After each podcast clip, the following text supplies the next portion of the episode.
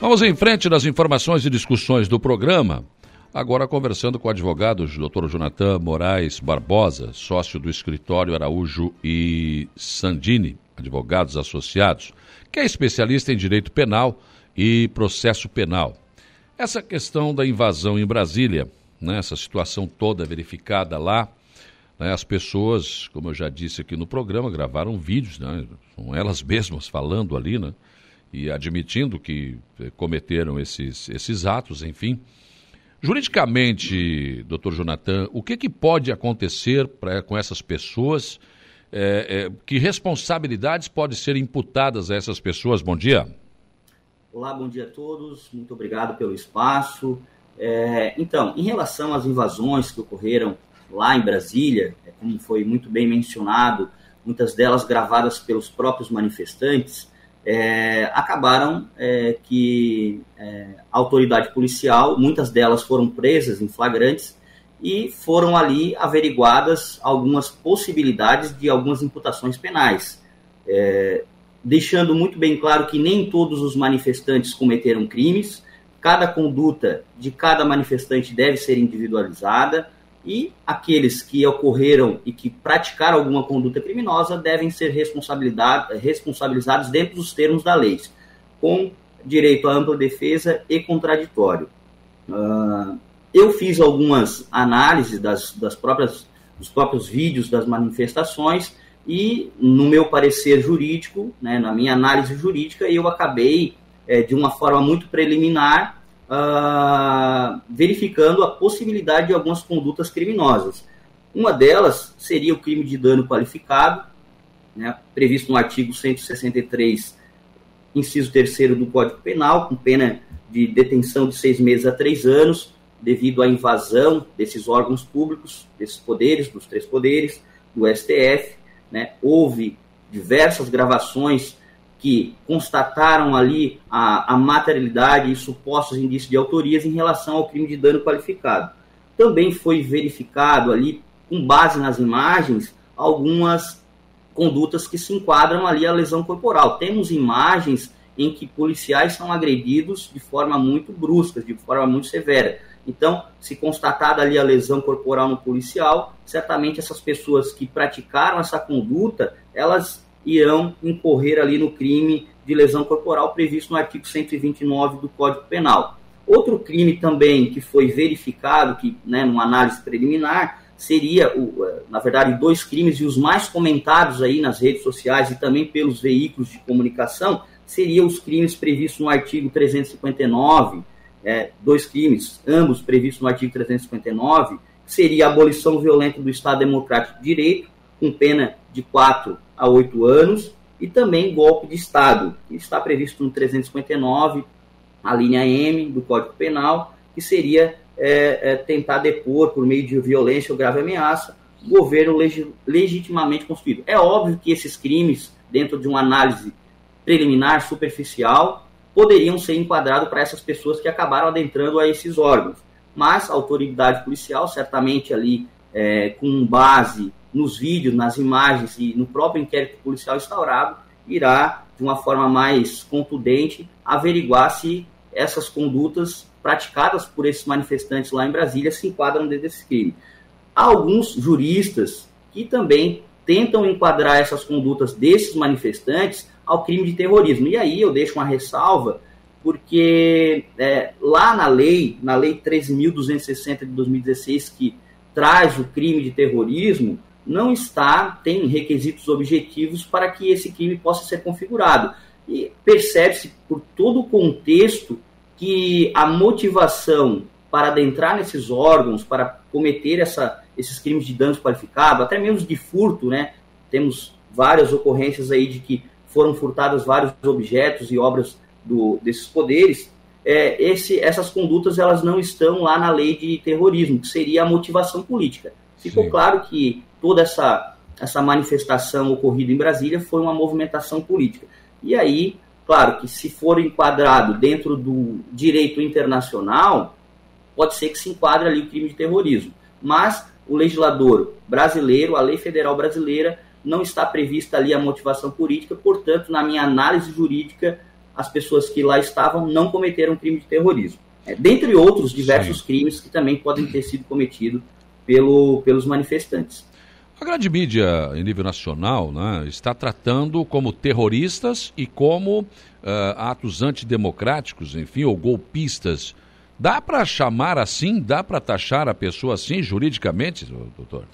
É, dentro do campo jurídico, é, muitas vezes o que a mídia passa, a expressão utilizada pela mídia, ela não é adequada ao tipo penal. Então, veja bem, na minha análise jurídica, eu acredito que as pessoas que lá estavam não cometeram terrorismo, justamente porque a motivação de adentrar aos órgãos do Poder Judiciário, do Legislativo e do Executivo foi uma, uma movimentação, foi uma motivação política.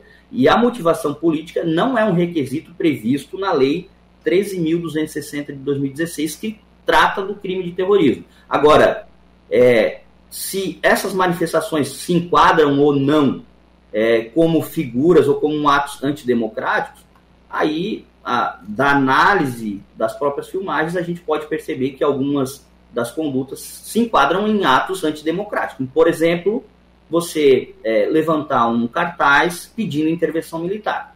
Nós hoje vivemos um Estado democrático de direito, temos uma, Constitui uma Constituição de, de 1988 que ela traz diversos direitos individuais e coletivos, e a intervenção militar seria algo contrário à democracia. Então, você levantar uma bandeira, levantar uma, uma, um cartaz pedindo intervenção militar, isso poderia sim ser caracterizado como um ato antidemocrático, diferentemente de terrorismo. Uma coisa é uma coisa, outra coisa é outra coisa. Esses vídeos que foram gravados, doutor, é claro que eles podem servir para identificar essas pessoas, mas é, até que ponto eles podem servir como prova? Olha, tudo que é, é tudo esses vídeos certamente serão utilizados como prova, porque eles são obtidos de forma lista. Muitos deles, desses vídeos, eles estão nas próprias redes sociais desses manifestantes. Então, se é identificado um manifestante é, é, fazendo uma conduta de dano qualificado, né, cometendo um dano qualificado a, a, esses órgãos, e essa conduta ela é gravada e está na mídia social, a autoridade policial ela poderá utilizar esse vídeo como prova e certamente fará parte do processo em que essa pessoa poderá responder futuramente. Sim. Agora, é, por exemplo, dá para mensurar, dependendo da situação, claro, se transitar em julgado e condenado, é claro que as penas serão diferentes para cada cidadão, para cada cidadão, né, dependendo do que fez. Mas na média, esse tipo de atitude, isso dá cadeia mesmo?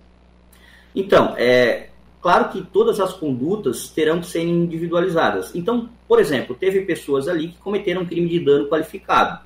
A pena de dano qualificado é de seis meses a três anos. Então, isso não acabaria ocasionando uma, uma, uma possibilidade de prisão. Né? A pena, ao final do processo, seria convertida em restritiva de direito. Agora, obviamente que para muitos daqueles manifestantes que lá estavam e que gravaram diversas condutas e diversos crimes, dentro da individualização de cada um, muitos deles cometeram vários crimes, e esses crimes eles são somados ao final do processo. E se ultrapassar ali quatro anos de prisão, ou até mesmo mais, é, certamente poderá ocasionar ali a, a, a pena de prisão. É, uma, uma, um ponto muito importante, que eu até nem comentei no início, foi que é, muitas dessas é, está sendo investigado pela autoridade policial.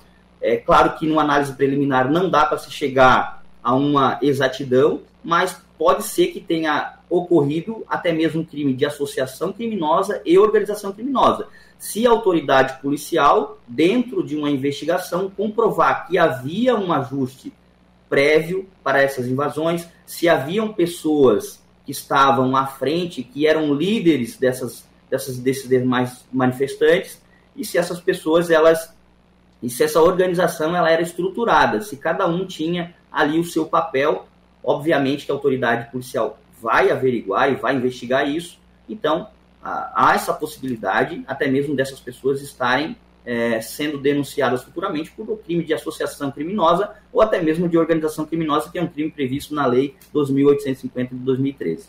O fato de eh, algumas ações foram eh, terem sido cometidas contra o, o, o STF, eh, digamos, tem eh, um peso maior. E, por exemplo, essas pessoas, tem pessoas de Santa Catarina lá que estão lá em Brasília e que foram detidas. Essa prisão é por tempo indeterminado, ela pode se estender, pode haver, digamos, essas pessoas, de repente, pode ficar um bom tempo lá ainda. Então, é, na verdade, teve muitas pessoas que foram presas em flagrantes. Essas pessoas que foram presas em flagrantes, elas são levadas até a autoridade policial. A autoridade policial, ela analisa todo o caso, ela lavra o flagrante, ela, a autoridade policial ela acaba indiciando ou não essas pessoas por algum crime. Se indiciar e essa pena ultrapassar de quatro anos não cabendo ali a, a fiança, essas pessoas elas são encaminhadas ao Poder Judiciário essas pessoas passam por uma audiência de custódia e o juízo, o juízo de plantão, agora nós estávamos no recesso, o juízo ele vai averiguar a possibilidade de conversão da prisão. É, primeiramente vai ser analisada a homologação do flagrante, se for legal, é, é, é o flagrante é, é, homologado, e se for ilegal, ele é relaxado. E após essa análise, o juízo ele pode é, conceder a liberdade provisória pessoas responderem possíveis crimes ou possíveis ações, ações penais em liberdade, ou o juízo também poderá decretar a prisão preventiva, com base no artigo 312 do Código de Processo Penal, se averiguada né, uma possibilidade ou uma, um, o risco, uma periculosidade dessa pessoa, né, com base nos requisitos lá do artigo 312. Então, obviamente que sim, essas pessoas podem ter a liberdade provisória concedida, mas também de outro lado, também é, averiguando ali uma periculosidade social dessas, dessas pessoas e até mesmo dessas condutas, o juiz ele poderá decretar a prisão preventiva e a prisão preventiva ela não tem é, tempo é, ela não tem tempo determinado ela é uma Sim. prisão que poderá uh, durar por pouco tempo se revogada ou poderá durar até o final do processo Agora, doutor, é, é, é, uma situação, por exemplo, é, essas pessoas não deveriam ser julgadas, é, o processo não deveria começar em primeira instância e ir, né, seguindo o rito normal até chegar, por exemplo, em última instância no STF, porque de, de repente ele já está começando pelo STF. É, na verdade, o STF, a, a, única coisa que o STF fez foi uma decisão do ministro Alexandre de Moraes para desestabilização e desmonte dessas, dessas manifestações. Mas as pessoas que estão sendo presas né, em flagrante, certamente o processo irá começar é, em, pelo juízo de primeiro grau e aí terá seu caminho, seu processamento conforme a legislação vigente. O que poderá ser feito, e aí, obviamente, que teria que ter uma análise mais aprofundada, é que, se averiguar dessas pessoas, a conduta dessas pessoas, o, o ministro Alexandre de Moraes ele poderá incluir essas pessoas no, em algum inquérito que tramita no STF. Isso aí daí teria que analisar com mais cautela, né? Mas o procedimento comum é essas pessoas serem encaminhadas para a autoridade policial e aí depois encaminhadas para o juiz de primeiro grau para análise do flagrante Sim. ou de possível inquérito e possível, de, possível futura denúncia. Tá certo. Doutor Jonathan Moraes Barbosa, foi um prazer ouvi-lo aqui no programa. Tenha um bom dia de trabalho. Um abraço. Abraço, um bom dia a todos.